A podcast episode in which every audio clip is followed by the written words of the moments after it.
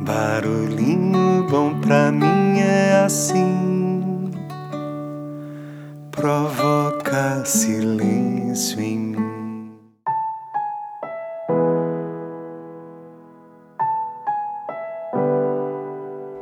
Hoje eu quero compartilhar uma metáfora sugerida pela Patti do livro O Mercador e o Papagaio: Histórias Orientais como Ferramentas em Psicoterapia de Nosra Peseskian.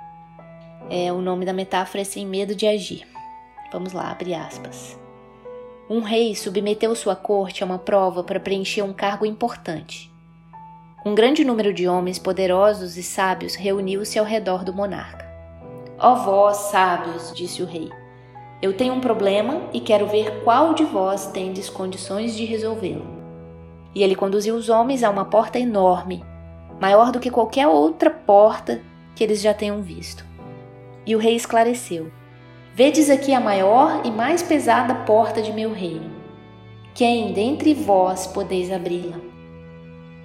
Alguns dos cortesãos simplesmente balançaram a cabeça. Outros, entre os sábios, olharam a porta mais de perto, mas reconheceram não ter capacidade de abri-la.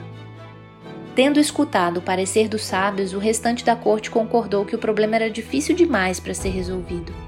Somente um único vizir aproximou-se da porta.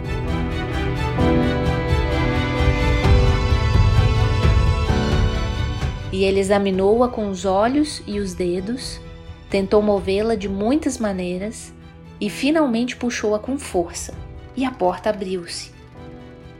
Ela estava apenas encostada, não completamente fechada, e as únicas coisas necessárias para abri-la eram a disposição de reconhecer tal fato e a coragem de agir com audácia.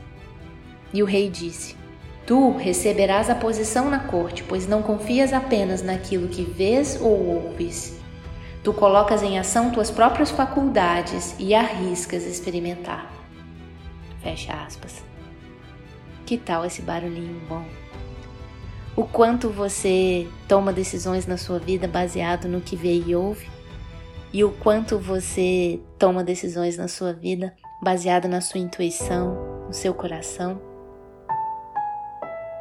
E aí, que tal esse barulhinho bom?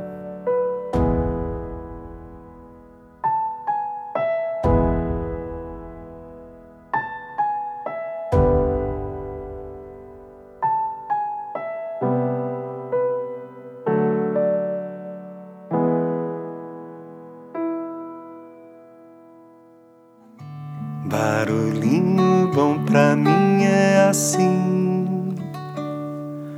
provoca silêncio em mim. Lá fora, só extrapola